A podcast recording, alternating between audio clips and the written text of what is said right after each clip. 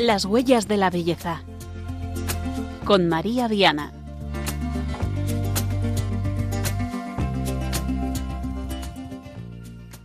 Queridos oyentes de Radio María, sean muy bienvenidos a esta nueva edición de Las Huellas de la Belleza, cuando son las 9 de la noche, 8 en Canarias. El tema de hoy es la danza. Vamos a estar hablando del significado trascendente que puede tener el movimiento corporal y cómo nos puede ayudar en la vida de fe. Contaremos para ello con dos invitadas de lujo. En primer lugar, tenemos a Victoria Hernández, que ya está aquí enfrente de mí en el estudio. Es, ella es referente en nuestro país en danza contemplativa. Estará también Lía Brea, psicóloga y especialista en danza, movimiento, terapia. Si quieren conocer qué son estos términos que acabo de pronunciar, quédense con nosotros porque lo descubriremos enseguida.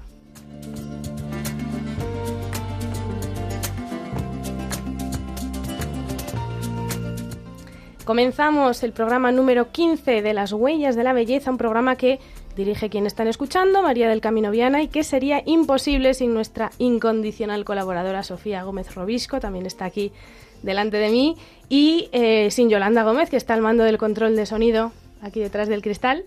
Les recuerdo que tenemos habilitada la dirección de correo electrónico las huellas de la belleza a la que pueden hacer llegar sus aportaciones. Agradezco especialmente el mensaje muy muy bonito que nos ha enviado Isabel Robisco confesándose una enamorada de la Carta a los Artistas de San Juan Pablo II, eh, que saben que solemos mencionarla.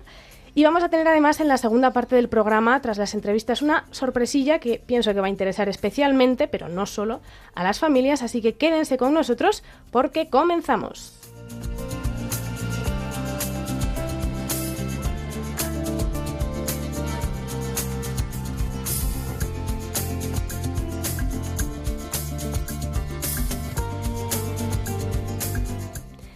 Tal vez recuerden que la temporada pasada dedicamos un programa eh, a la belleza a través del cuerpo, un tema fascinante que la antropología cristiana ilumina de una forma preciosa. Si quieren escuchar el programa que, que, estoy mencionando, como todos los anteriores, está disponible en formato podcast en la web de Radio María. Pero hoy no vamos a hablar solamente del cuerpo, sino del movimiento del cuerpo. Eh, de esa expresión del cuerpo a través del baile y para ello tenemos en primer lugar con nosotros a Victoria Hernández. Ella es licenciada en astrofísica, un perfil científico que ha dado paso o abierto también quizá un poquito a una, forma, una, una formación en danza y en espiritualidad a través de un máster en mística y en ciencias humanas. Ella es psicomotricista, es experta en expresión corporal, coreógrafa y creadora de la danza contemplativa, una mujer en búsqueda de la unión con Dios que hoy ha hecho un ratito para estar con nosotros aquí en el estudio. Buenas noches, Victoria.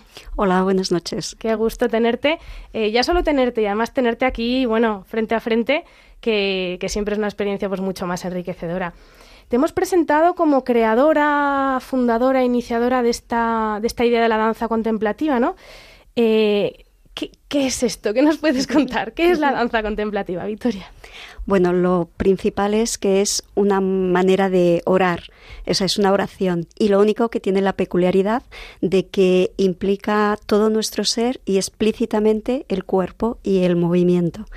Eh, entonces es una manera de dirigirnos a Dios, ¿no? Santa Teresa decía que la oración, para que algo sea oración, tengo que ser consciente de, de quién es quien ora, a quién me dirijo y eh, qué relación establecemos, cuál es el contenido ¿no? de esa relación.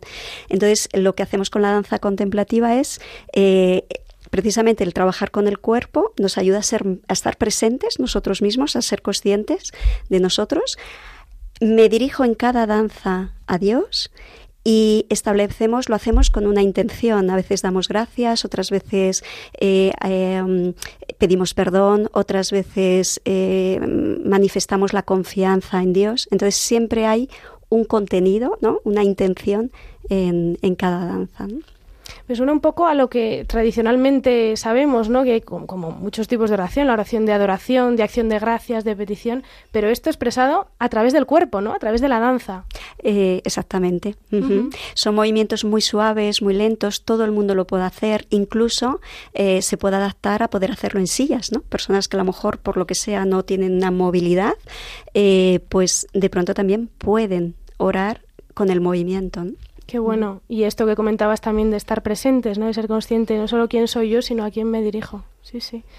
Bueno, y entonces, eh, ¿cómo podría ayudarnos esta práctica a la vida de, oración, entendiéndola justamente como, como, lo que acabas de decir, ¿no? Como un diálogo, como un diálogo de la persona con el Señor. Eh, bueno, nos ayuda eh, de muchas maneras. Hay, por un lado, eh, es una danza que, o una oración que hacemos en grupo. Entonces nos da un sentido, por un lado, comunitario, de que, mm, además de una manera muy explícita, porque es verdad que cuando nos juntamos un grupo de personas a orar, como sea, pues obviamente es una oración comunitaria quizás la danza contemplativa aporta que es explícito, ¿no? De pronto nos damos las manos, nos miramos, es decir, eh, como que el sentido eh, comunitario es, muy patente. Eh, nos da además una sensación de gozo. entonces es, nos, da, nos dan ganas de, volver, de volver a repetir, ¿no? Esta cosa de que sentarte o dedicar un rato al Señor no es algo que para nada sea un sacrificio, sino como oía el otro día en la homilía, es un privilegio, ¿no? Y es un gozo, ¿no? Entonces es como ganas de, de, volver.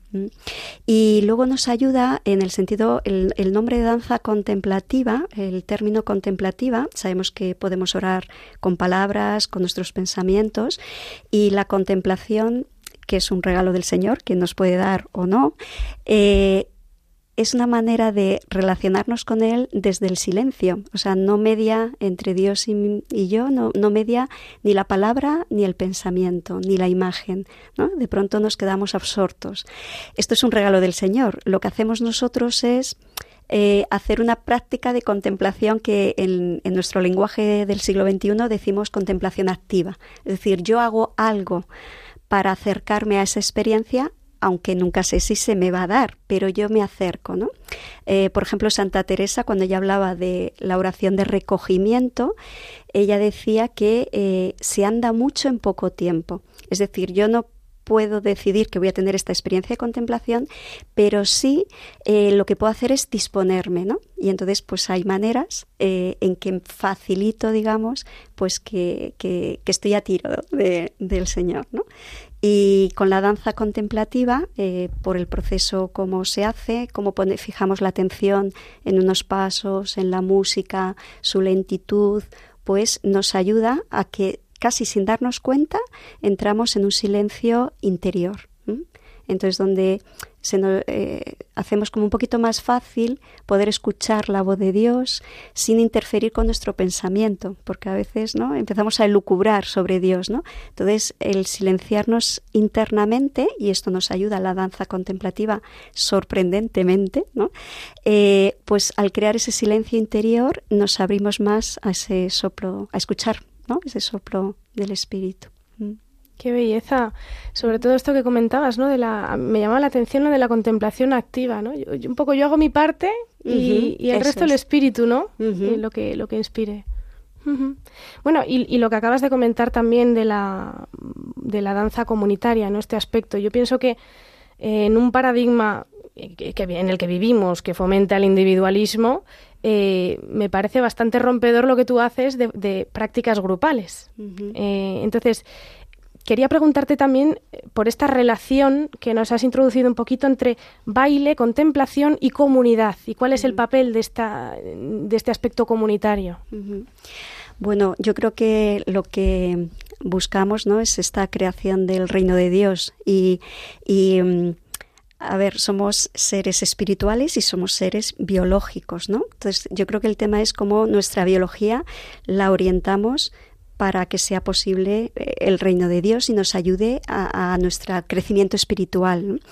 Eh, y como seres biológicos somos mamíferos, es decir, para nosotros es vital el vínculo, eh, el establecer relaciones y ahí es donde nos jugamos este reino de Dios, cómo me relaciono, ¿no? Y bueno, gracias a Dios, ¿no? Tenemos a, nuestros referentes, ¿no? A Jesús, a María, que es viendo cómo ellos se relacionan, pues esa es la invitación. Eh, pero claro, todos tenemos experiencia de lo difícil, ¿no? Que, de lo complejas que son las relaciones humanas. Entonces yo creo que a veces necesitamos, a mí me gusta decir, eh, como ensayos de laboratorio, ¿no? Es decir, en un sitio protegido, resguardado, eh, de alguna manera poder poner en práctica eh, cómo relacionarnos. Entonces me parece que la danza contemplativa, a veces me viene un poco esta imagen de que nos juntamos un grupo de personas en un contexto de querer orar, pero donde de pronto nos miramos, de pronto nos damos la mano, de pronto, eh, entonces, eh, cómo entrando en oración, teniendo presente que estamos conectados con Dios, cómo desde esta conexión, entonces te miro, ¿no? Y entonces me, descubro que Dios está en mí, pero Dios está en ti. Entonces ya la manera de mirarte, de relacionarte es distinta, ¿no? Entonces, claro, no es para quedarse ahí, es que luego yo voy al mundo y cómo miro a la persona con la que me cruzo, ¿no?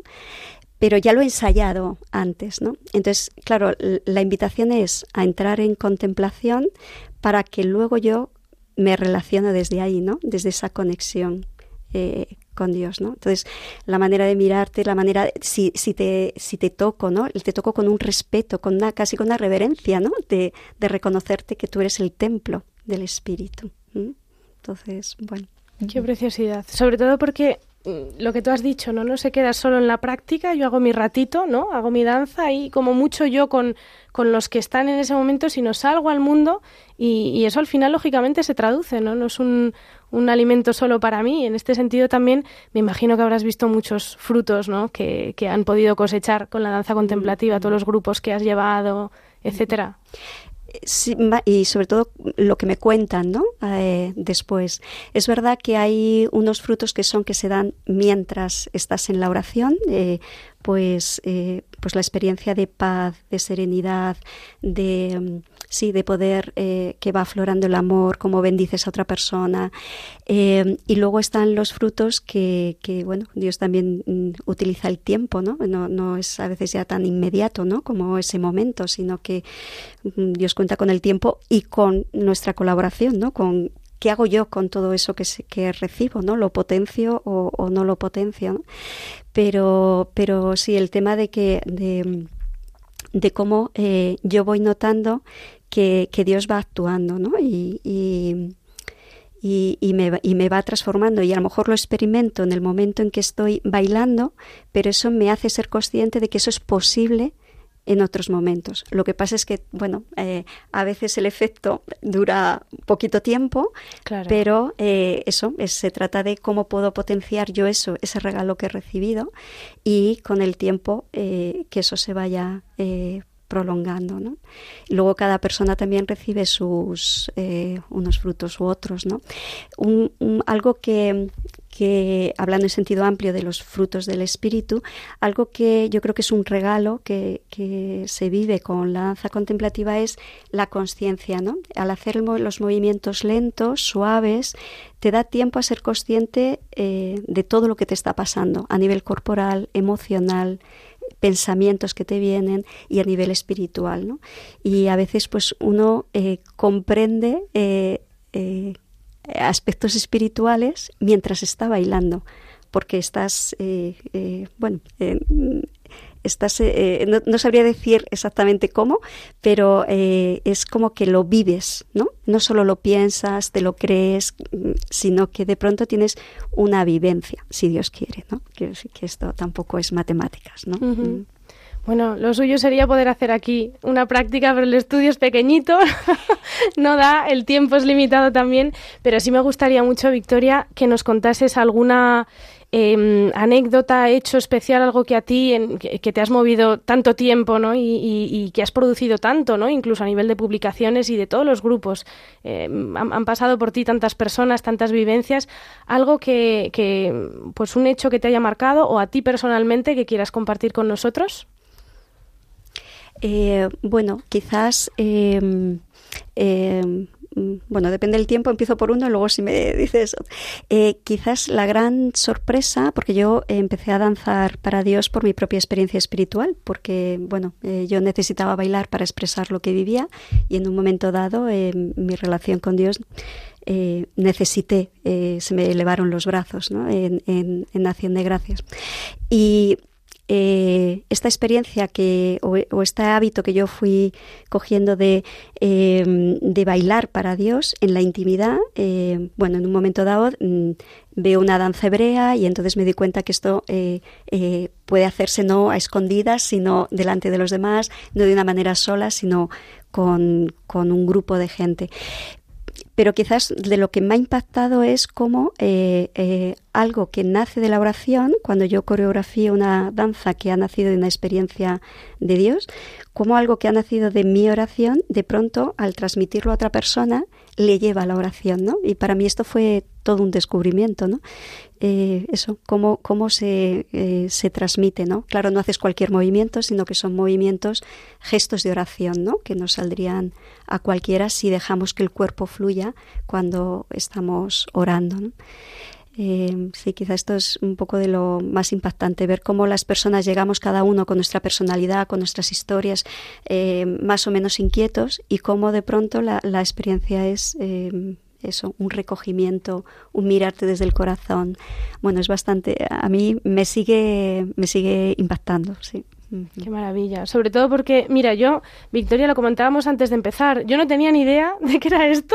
Realmente soy la primera que venía a aprender hoy y, y, me fascina que realmente pienso que, que, el Señor te ha hecho un regalo con esto y que tú se lo estás mm. haciendo a los demás. Mm. O sea que yo pienso que, que, ha sido también para nosotros hoy, para todos los oyentes de, de las huellas de la belleza, pues un privilegio poder tenerte aquí. Em, y, nada, eh, poder pues acercarnos a esta herramienta al final de, de, encuentro con el Señor que es la danza contemplativa.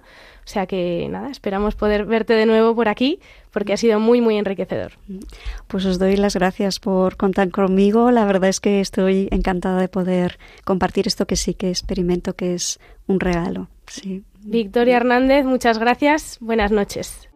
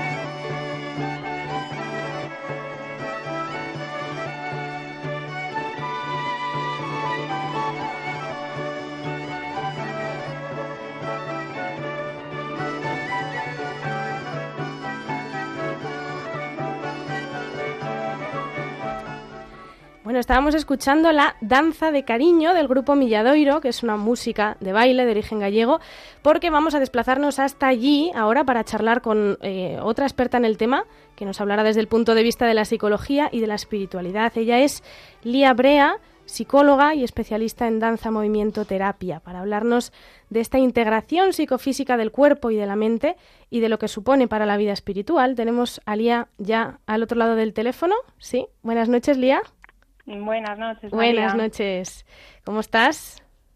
Bien, bien, un poquito nerviosa, pero muy contenta de no, estar aquí. No, que va, que va. Esto es una, una charla para compartir que, que, ya hemos tenido tú y yo muchas charlas y le estaba comentando ahora a Victoria mientras escuchábamos esta, esta pieza que, que, yo hay muchas cosas que he comenzado a ser consciente del, del poder del cuerpo y sobre todo del baile a través de, de, lo que he hablado contigo, así que ahora es pues compartirlo mm. con los oyentes. Mira, Lía, me gustaría empezar aclarando un poco este concepto que hemos introducido cuando te hemos presentado, porque hemos dicho que eres especialista en danza, movimiento, terapia, que es algo que suena así, además muy largo. A mí me gustaría entender qué es, en qué consiste y que nos lo puedas explicar con palabras sencillas.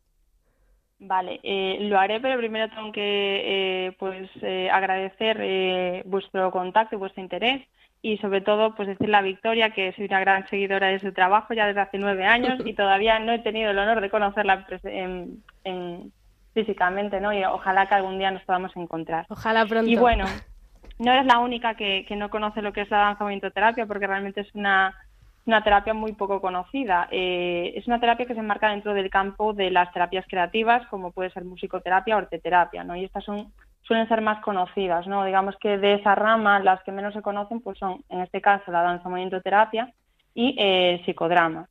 Y bueno, es eh, una terapia eh, psicológica que lo que hace es incluir el cuerpo y el movimiento y todo lo que implica la corporalidad. Eh, ya pueden ser las sensaciones, los métodos creativos también, obviamente, pero mm, no se limita simplemente a entender la danza como una coreografía o un movimiento acompañado de música, sino que la danza se concibe como cualquier movimiento expresivo.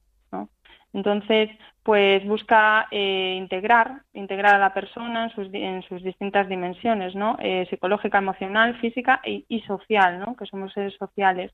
Y se entiende esta integración, pues, como ese estado de salud y de bienestar, partiendo también de las eh, capacidades y de las situaciones de cada persona. Eh, me gustaba esto que decías de las terapias creativas, porque yo, bueno, desde mi ignorancia en el tema, me suena a que no encasilla, ¿no? Como muchas otras terapias que de alguna forma te vienen con un esquema, ¿no? Preexistente, intentando que entres tú en él. Entiendo que cuando tú hablas de, la expresión del cuerpo, eh, hablas justamente de esta integración de todos los aspectos de la persona, ¿no? De todas formas, eh, no sé si, bueno, si tenemos evidencias de que el cuerpo a nivel de fe, de vida de fe, puede ser un aliado. Claro, eh, eh, respecto a lo primero, es cierto que una de las cosas que más me gusta de este enfoque, ¿no? Es que es muy humanista, muy personalista, eh, trabaja con lo que trae la persona en cada momento, no se ciñe a protocolos, entonces requiere también de una presencia, pues como hablaba antes también Victoria, ¿no? Que hablaba de la conciencia. Eso hace que los terapeutas que nos dedicamos a esto, pues tenemos que tener una presencia y una escucha muy atenta pues a lo que la persona trae, no solo a nivel verbal, sino sobre todo a nivel corporal, a nivel de lenguaje no verbal. Entonces sabes que el 70% se dice ¿no? en los estudios que el 70% de la eh, información que se intercambian las personas, el 70% es información no verbal. ¿no? Entonces, esto por un lado. Y luego, eh, pues las evidencias, ¿no? Eh, me preguntaba sobre eso, ¿no? Sí, mm, las evidencias eh, que existen o no de que el cuerpo puede ser un aliado para nuestra, bueno, pues para nuestra vida espiritual, para nuestra vida de fe.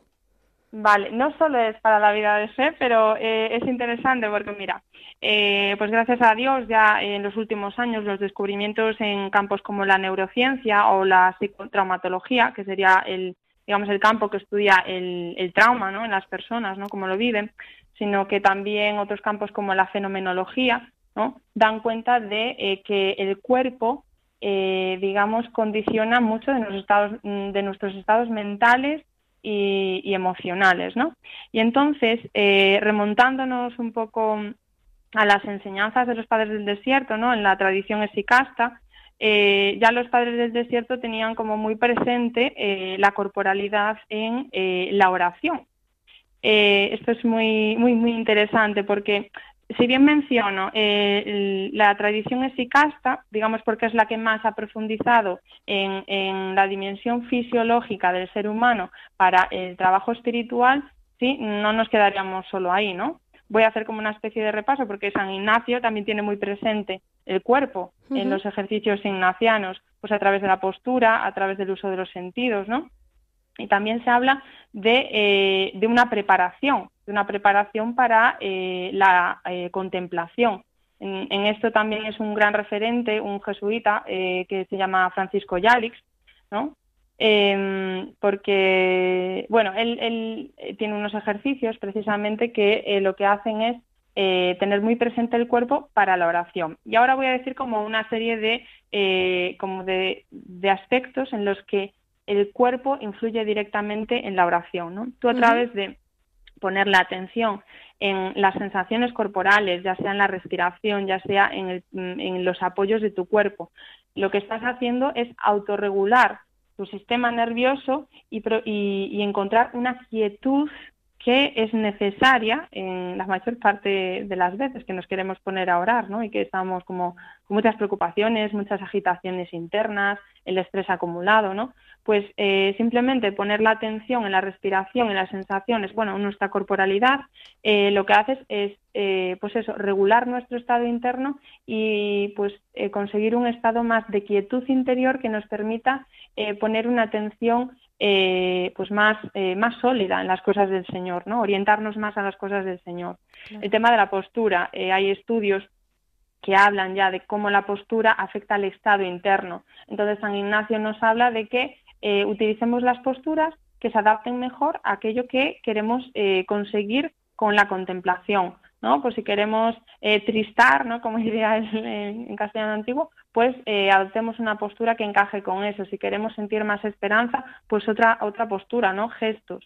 y, em, y también el tema de, de la, de la falta de autorregulación, esta falta de contacto con el cuerpo, ¿no? Francisco Yalix deja muy claro que, pues, eh, al final la espiritualidad y, la vida de oración eh, tiene que ser encarnada. Es una relación directa con Dios, pero también es una relación directa con las personas que nos rodean. Entonces, para él eh, hay un pecado muy, muy normalizado, pues que es el de actuar con el otro, ¿no? Desde nuestro estado alterado, lo que podríamos decir en psicología desde una desregulación. Es decir, yo estoy estresado porque me ha pasado esto en el trabajo y me lo llevo para casa y lo pago pues con, mi mujer o con mis hijos, ¿no? Y esto sería tan fácil de, evitarlo simplemente, pues eso, aprendiendo estrategias de autorregulación que pasan necesariamente por llevar la atención al cuerpo. Entonces dice que, que claro, que es un pecado que, que nos aleja del otro y que esta es la manera también de evitarlo, ¿no? Eh, me parece interesantísimo. Se nota que te lo has preparado, Elia. Yo no sé por qué los nervios, porque nos has hecho un repaso maravilloso, bueno, además por los principales autores. no tengo que comentar que este tema me encanta y creo que, bueno, estuviste conmigo hace un año en, un encuentro en el monasterio benedictino de Cuntis, hicimos allí un retiro y la charla que di fue cómo el cuerpo nos puede ayudar a la vida de oración y este año di una charla pues sobre la oración, ¿no? La oración encaminarse a la oración contemplativa. Entonces, para mí es mi gran pasión. O sea, eh, el Señor me ha permitido dedicarme a lo que más me gusta, que es la danza, el movimiento, la psicología, el autoconocimiento e integrarlo todo en la espiritualidad. Qué bueno. Pues bueno, para mí yo también lo vivo como un regalo y una sorpresa, por eso, claro. No, y yo sé que, que, también a nivel, no solo profesional, porque tú trabajas con esto, sino también a nivel personal, eh, pues tienes una experiencia en este sentido bastante amplia ¿no? y bastante profunda y enriquecedora. Y también quería pues eh, que la compartieras hoy un poquito. ¿Cómo ves tú en tus pacientes que el movimiento efectivamente ayuda a esto que nos has dicho, ¿no? a integrar todas estas dimensiones de la persona? La danza movimiento terapia no es la única terapia que trabaja con eh, el cuerpo. ¿Vale? Aquí tenemos que pensar que no todo el mundo está preparado pues para realizar movimientos expresivos, ¿no? Que expresen la realidad de su mundo interior. Entonces, a veces es cierto que empiezo pues desde lugares más, eh, más cercanos a donde la persona se encuentra. Con esto quiero decir que nos podemos centrar más, por ejemplo, en las sensaciones eh, del cuerpo, ¿no? Empezar desde ahí, porque lo que es el cuerpo en sí. También desde una perspectiva fenomenológica, es, eh, es somos nosotros, el cuerpo, y lo que nos dice la ciencia y lo que demuestra la práctica clínica con mis pacientes también, ¿no? Es que el cuerpo tiene memoria, es que el cuerpo y las células albergan todo aquel conocimiento implícito, aquello que no recordamos conscientemente, pero que ha pasado por nosotros, por nuestra experiencia de vida. Entonces, eh, poner la atención en algo como son las sensaciones nos abre la puerta a ese conocimiento implícito, que una jerga más, eh, pues no sé, naturalista o eh, incluso pagana, ¿no? Se puede entender como la sabiduría del cuerpo, sin eh, idolatrarlo. Entonces, ¿qué es la sanación? ¿Qué es la integración? Es acoger aquello que está en el cuerpo, esa sabiduría, mm, poner, poner luz sobre ella, ¿no? Entonces, hacer que emerja y acogerla. Y con todo ello, pues, eh, seguir para adelante, ¿no? Realmente, eh, en mi experiencia profesional, lo que me encuentro es que, bueno, pues me vienen personas que por lo general ya han pasado por psicólogos, ya han pasado por psiquiatras y cuando llegan a mí, pues ya no, ya no saben muy bien qué, esperar, pero se sorprenden a sí mismos de eh, pues eso, de la sabiduría que tiene el cuerpo, de todo lo que tiene para, para mostrar. Y a nivel personal, sí. No, perdón, perdón, termina. No, y a nivel personal, pues es que eh, lo experimentas en, en, O sea, los cambios no solo vienen de la danza o eh, eh, sino que el mero hecho de, por ejemplo, desde los ejercicios ignacianos, ¿no? desde una espiritualidad más ignaciana, poder integrar el cuerpo, eso es una maravilla, que es una maravilla, o sea, no hay color. No hay color, no hay color. Hombre, yo desde, desde la parte, ya te digo, totalmente ignorante en el tema, pero como espectadora a mí muchas veces eh, lo que me fascina de, pues de, no solo de las coreografías de la danza, sino lo que has dicho, ¿no? De la, del movimiento del cuerpo, de la expresión corporal es em, la belleza que tiene, la belleza que tiene en sí, ¿no? No sé si para ti es posible, ya terminamos con esto, pensar la danza también como una experiencia sanadora desde a nivel estético, a nivel de, pensando en este trascendente de la belleza. Mm.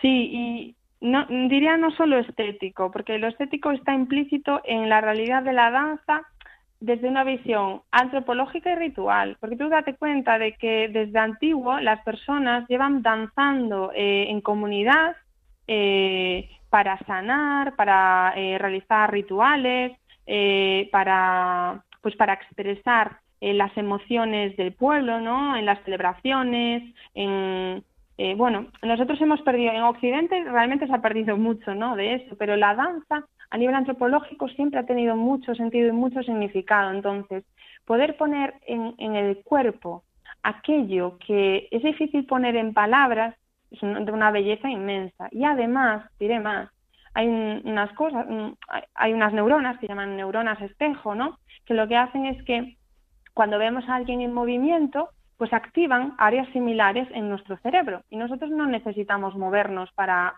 para, que se activen esas áreas. Entonces, mira hasta qué punto ¿no? el, movimiento y lo que observamos y la belleza intrínseca de, esas danzas nos puede transformar. O sea que, por supuesto, que la danza y, la belleza implícita en eso, la estética, ¿no? Es transformadora. Bueno, Lía, Lía Brea, psicóloga, máster en danza, movimiento, terapia, amiga también. Muchísimas gracias por compartir este, este ratito con nosotros. Y, bueno, no sé si quieres saludar, Victoria está aquí también, o Victoria, Lía. Oye, Lía, nada, que, que a ver si ya nos conocemos. Entonces, me ha parecido súper interesante ¿eh? todo lo que, lo que has pues compartido. ojalá. Mm. Tenemos que organizar, tenemos que organizar ese encuentro ahí patrocinado por las huellas de la belleza. gracias, bueno, Muchísimas gracias, eh, ha sido todo un honor. hasta, pronto. Un abrazo grande. Venga.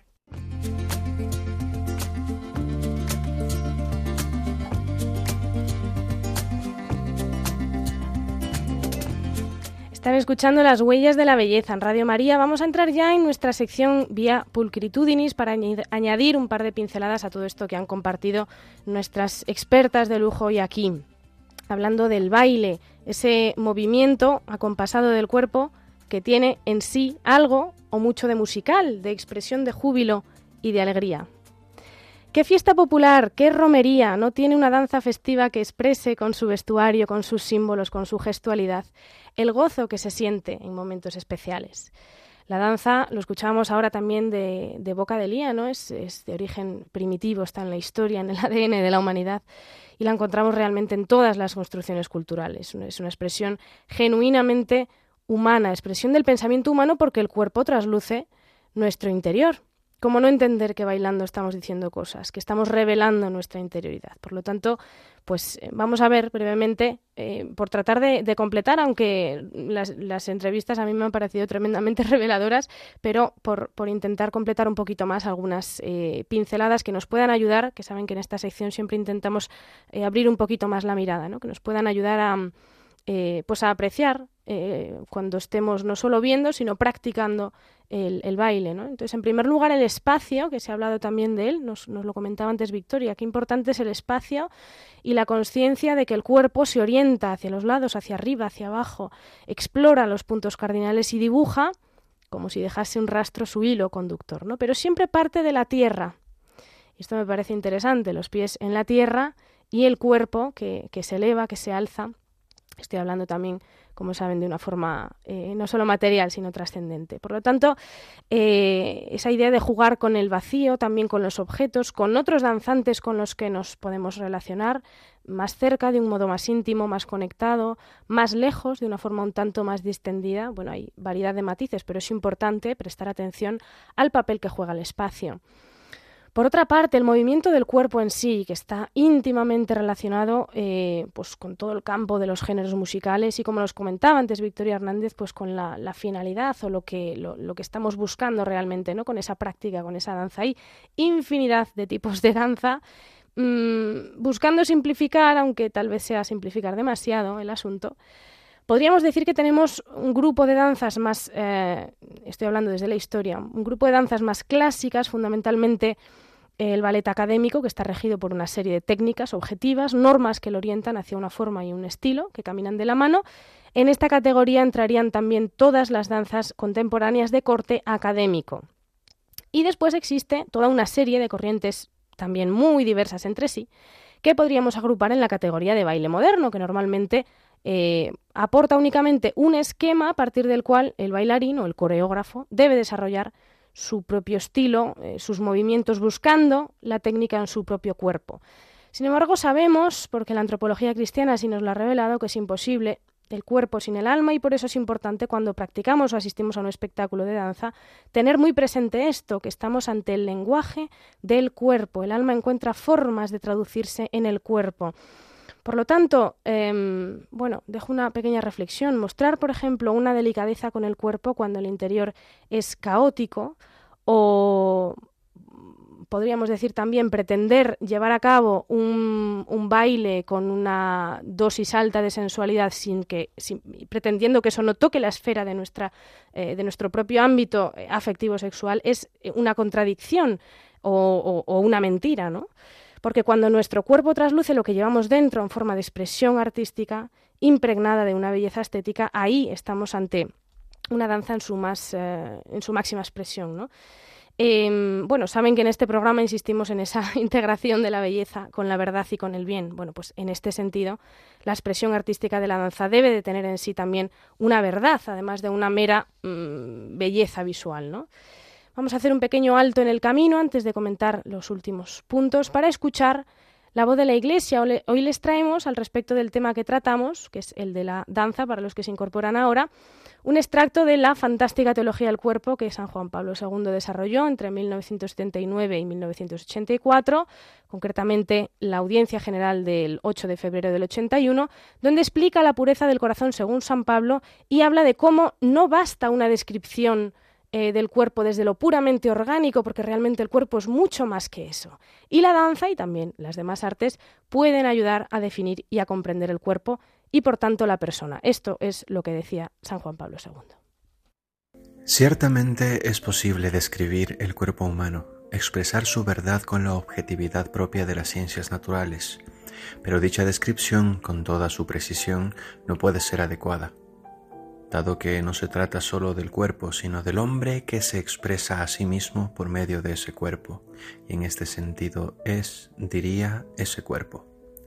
Así pues, ese hilo de valoración, teniendo en cuenta que se trata del hombre como persona, es indispensable al describir el cuerpo humano.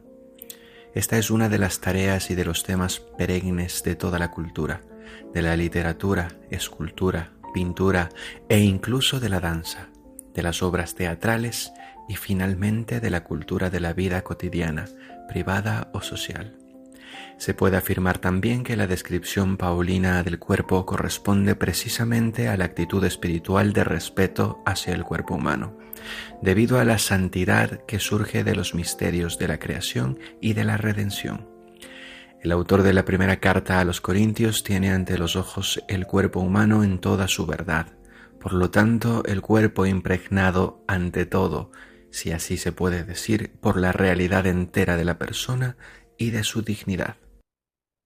El cuerpo entero. El cuerpo entero es eh, la, realidad de la persona, de su dignidad, que belleza, ¿no? En las palabras del Papa. El tercer punto que quiero comentar brevísimamente, porque esto da para multitud de programas, es el del valor cultural de la danza. Como toda forma de arte, la danza, ya hemos dicho, que es un acto comunicativo, expresivo y una expresión no solo del pensamiento individual del artista, del bailarín, sino del pensamiento colectivo. Y, esto nos lo introducía también antes eh, Victoria, ¿no? porque realmente, como todo arte, la danza no se entiende sin la construcción cultural en la que se ha gestado. Mm, un artista puede idear una coreografía, una serie de pasos, pero ¿acaso no está mediado por el momento y el lugar en el que vive? Bueno, desde luego. Pienso que es algo especialmente significativo si nos paramos a pensar en la historia de la danza, por ejemplo, las diferencias que hay entre las danzas cortesanas medievales o las coreografías a las que podemos asistir en los últimos estrenos del pop, pues nos, son bastante notorias ¿no? estas diferencias y a la vista está que la danza se ha desarrollado también en función de cómo se entiende el cuerpo, no, solo de cómo se entienden las sociedades, las comunidades, sino de las diferentes visiones que ha habido de la persona y por lo tanto del cuerpo. De ahí que hoy existan de forma generalizada formas de, de baile tremendamente erotizadas, que es algo impensable hace pocas décadas eh, pero que es muy lógico si entendemos que no existe una conciencia de la propia dignidad del cuerpo, como nos decía ahora el Papa, de la sacralidad del cuerpo. Eh, bueno, pues entonces es fácil descuidar, eh, por ejemplo, el pudor em, en el contexto de un baile, ¿no? Y por otra parte, comenzábamos la sección indicando lo importante que es para la vida cultural de una comunidad el baile. Existen varias danzas que son consideradas patrimonio mundial, que de hecho están inscritas en la lista de patrimonio inmaterial de la humanidad pues, por ejemplo, la rumba cubana, que fue impulsada por los esclavos en zonas rurales de, la isla, de Cuba, y en barrios marginales de La Habana, la samba brasileña, que hunde sus raíces en la fusión cultural de los esclavos africanos, y el legado portugués en el siglo 17. Son todas historias fascinantes, les invito a, buscarlas porque, em, bueno, son muchísimas, ¿no? Pero por mencionar algunas. Eh, la danza nacional de Tonga, que se llama La Calaca. Bueno, resulta que yo preparando el programa descubrí que tiene una historia interesantísima. Nuestro flamenco, qué decir, o el, o el maravilloso tango argentino. De hecho, antes del último punto y de la sorpresa que les hemos prometido al principio del programa, vamos a escuchar brevemente un tango famosísimo.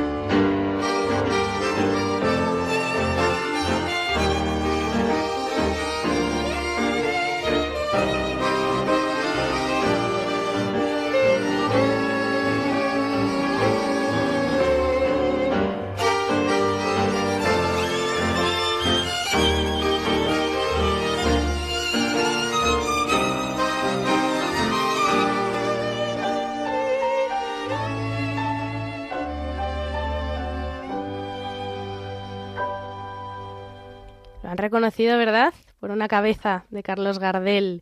Bueno, un pequeño, una pequeña pausa antes de terminar esta sección de las huellas de la belleza con un último punto que también voy simplemente a, dibujar un poco por encima, que es el papel de la danza en nuestra propia fe, en la historia, en la escritura, en la liturgia.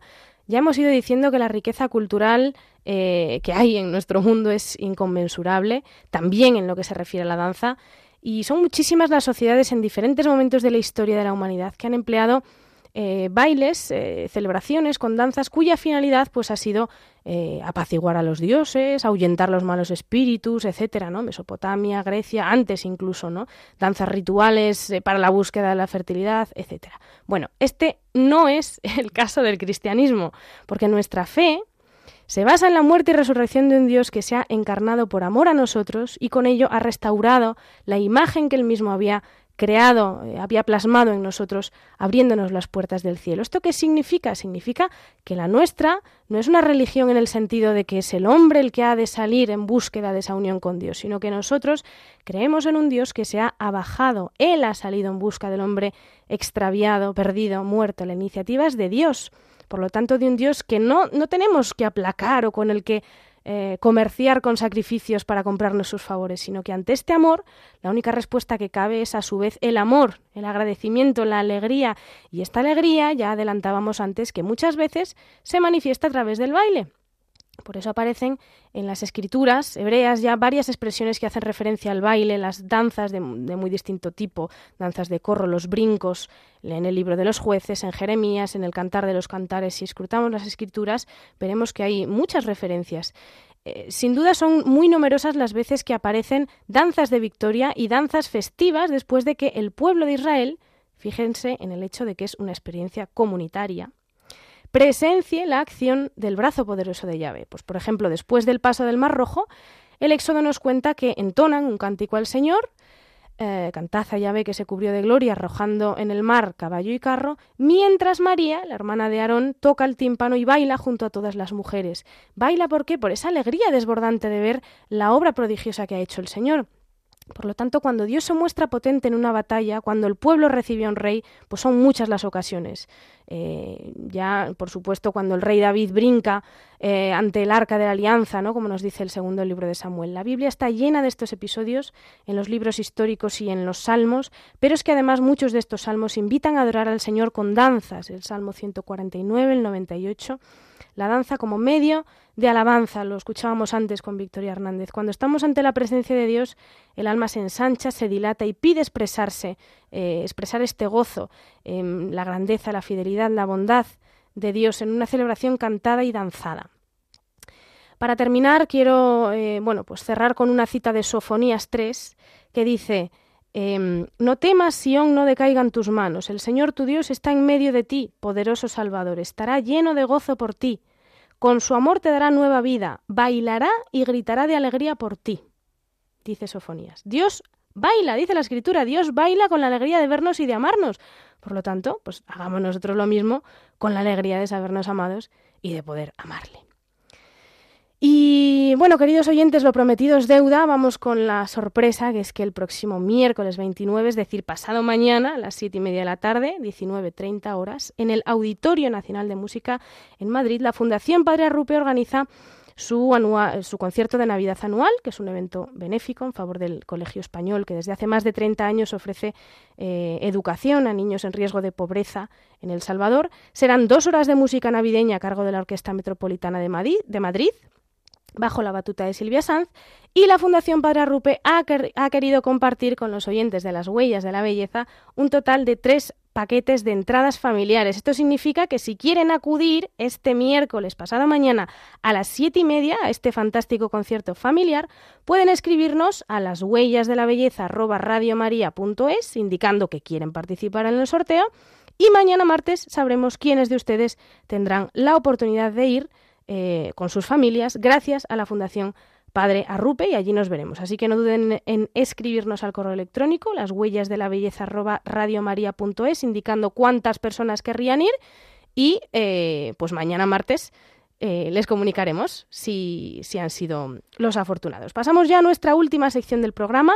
Abrimos ya el micrófono de Sofía, historiadora del arte, archivera, artista, bueno, ya la, ya la conocen, que está con nosotros todos los días, para que nos ofrezca, como siempre, sus recomendaciones para profundizar en este tema de la belleza a través de la danza. Adelante, Sofía. Buenas noches, María. Buenas noches. Bueno, pues hoy venimos con bastantes cosillas, así como viene siendo habitual. La primera propuesta es una película, eh, se titula Bailamos. Es una película del año 2004 y entre su elenco de protagonistas pues tiene a actores tan conocidos como Richard Gere, eh, Susan Sarandon o Jennifer López. Y es verdad que se puede considerar, bueno, es una, pues la típica comedia romántica americana, una película pues muy ligera, o sea, perfecta para, para desconectar, pero en la que creo que podemos encontrar varios elementos o detalles que, que también nos inviten a pensar y a abundar un poco más en el tema que, que estamos tratando hoy. Y bueno, pues es verdad que es una historia de amor, eh, pues como las típicas comedias románticas hollywoodienses, pero eh, frente a lo que suele ser eh, más frecuente encontrar en este tipo de películas, que suele ser, pues, el suelen reflejar ese momento, pues, más emocionante, ¿no? Inicial del enamoramiento, pues aquí la historia de amor se da dentro de una pareja que lleva ya unos cuantos años de matrimonio a sus espaldas. Entonces, pues esto también es un elemento que, que me parece interesante como subrayar, ¿no? Y en este sentido, eh, de un matrimonio ya con unos cuantos años de experiencia, pues eh, aparece ese elemento de cotidianidad, de lo rutinario, donde pues yo creo que todos hemos tenido experiencia que a veces nos movemos casi más por inercia y sin emoción a veces, ¿no? Y bueno, esto no quiere decir que necesariamente pase nada malo, pero a veces pues es como que algo no, no termina de encajar. Em, y esto es lo que le pasa al protagonista, que es un abogado de éxito que le va todo estupendamente, un trabajo que le va bien, la familia, sus amigos, su, su rutina, todo, todo, todo funciona, pero hay algo que no le termina de, de encajar. Y entonces descubre en el baile algo que le ayuda a romper ese ritmo, digamos, inerte o, de inercia para, para reencontrarse de alguna manera consigo mismo, ¿no? A compasarse con la propia vida. Y, entonces, pues bueno, invita un poco a pensar, eh, o al menos yo lo hacía viendo la película hace unos días, en el baile como, como armonía, ¿no? Como a compasarse. A compasarse con uno mismo, que es lo que le sucede al protagonista, ¿no? O lo que busca eh, cuando llega al baile, porque necesita algo nuevo que le, motive, recuperar la raíz, recuperar la emoción em, eh, que le impulse, ¿no? Eh, a vivir en plenitud, pero luego también a compasarse con el otro. Y aquí, pues en, en este caso, como decía antes, con, con su mujer, ¿no? Volver a ser un equipo, volver a bailar metafóricamente juntos. Entonces, pues bueno, también el baile como ser equipo, en este caso con, con la imagen del matrimonio. Me encanta porque siempre traes alguna, o casi siempre traes alguna película que además sé que te la vuelves a ver concienzudamente para traernos las claves ya y que podamos verlas bueno, pues con otros ojos, desde luego. Pero además eh, sueles traer más disciplinas, así que te voy a preguntar por más. Esta vez, eh, pues además del cine, eh, nos vamos ahora a la pintura que resulta así como primer apunte, resulta paradójico. O sea, la pintura que captura eh, una escena de algo que es movimiento, que es el baile, ¿no? Entonces, bueno, como primera propuesta, pues el, eh, el pintor Edgar Degas, ¿no? que es el, un pintor parisino de, de finales del 19, principios del 20, que parecía que estaba obsesionado con las bailarinas. O sea, si uno pone Edgar Degas en Google, pues saldrán un montón de, de cuadros con bailarinas. Eh, es una pintura que podemos encasillar como impresionista, con lo cual, pues como muy vaporosa, muy eh, no le interesa tanto el detalle, sino en este caso, pues captar el movimiento, ¿no? Y, preparando un poco, leyendo sobre Degas y su obra, pues leí una frase que me pareció muy interesante, y es que eh, trata de captar eh, o centra su atención en, lo fugaz del momento como algo valioso. Entonces me, me, pareció como una imagen muy, muy interesante. Y, y suele representar bailarinas de, de tipo más clásico de, de, ballet. Y es verdad que nosotros solemos idealizar un poco este tipo de danza, ¿no? Como que, pues sí, esa belleza, pero tendemos a idealizarla. Y es verdad que estos cuadros de Degas son como muy fáciles de ver, de, de contemplar, son como muy amables al ojo, pero, pero sin, eh, sin embargo el, autor lo que quería representar era el sacrificio detrás de esa belleza idealizada del ballet. Entonces así, pues la mayoría de sus escenas suelen ser eh, como pausas en los ensayos o escenas de baile entre bambalinas. Em, entonces, bueno, eh, me parece como algo interesante, ¿no? Para mirar esa, esos cuadros como con otra perspectiva. Y, siguiendo con la pintura, pues ahora nos vamos a, otro pintor famoso, Goya, un siglo antes de Degas casi, eh, con una obra concreta que es el, baile a orillas del Manzanares, que está en el Museo del Prado. Y esta obra es eh, no es un cuadro como tal o lo que concebimos como un cuadro, sino que es un cartón para tapiz, esto que ya hablamos en el último programa, de hecho.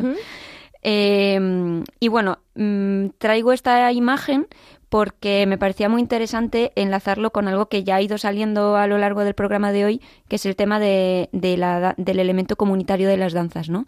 Y aquí representado en lo que solemos eh, eh, titular como danzas eh, populares, ¿no? O bailes populares. Y en este caso, pues mm, parece ser, o varios autores están de acuerdo con que lo que representan aquí es el baile de las seguidillas, que es un baile popular castellano y, y, entonces, bueno, pues representa un círculo, ¿no? Los, los bailarines están en, en, círculo y es un círculo que está abierto, es como una, esa, esa, invitación a entrar, a participar del baile, ¿no? Y contemplando esta obra, pues me venía, me venía a la cabeza es, eh, meditar mucho sobre este elemento comunitario, de conjunto, eh, y, y, el papel que tienen esto las, pues eso, las danzas populares, ¿no? Últimamente es verdad que em, yo a nivel personal componiendo algunas canciones eh, pensaba mucho en esto porque en el en el proceso creativo me he fijado mucho en me he querido fijar mucho en ritmos populares o típicos de un lugar, de una cultura concreta. Y, y, claro, ritmos populares pues van normalmente asociados a danzas populares o danzas típicas. Y entonces, pues como eh, este tipo de, danzas eh, tradicionales pues suelen ser un medio o pueden ser un medio muy interesante para conocer una cultura. Y muchas de estas danzas, aun siendo de lugares distintos, tienen bastantes cosas en común. Entre ellas, pues, pues este elemento que, mencionábamos, ¿no? De la em, de la comunidad, de la dimensión también relacional de la acogida. Bueno, tomamos nota de todas estas recomendaciones, Sofía. Gracias como siempre y hasta el próximo programa. Hasta la próxima.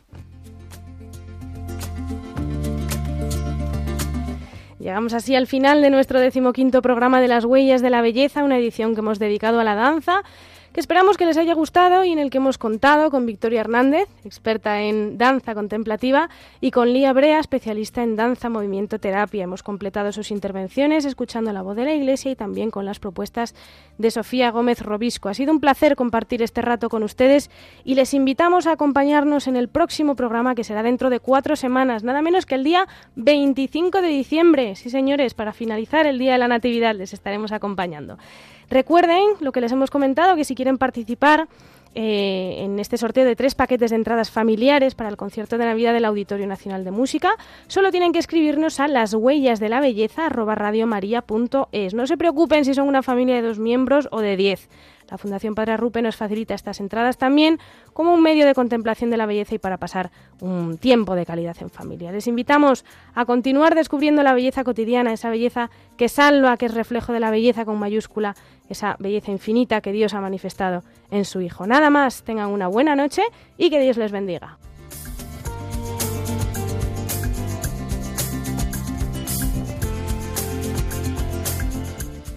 Así concluye las huellas de la belleza con María Viana.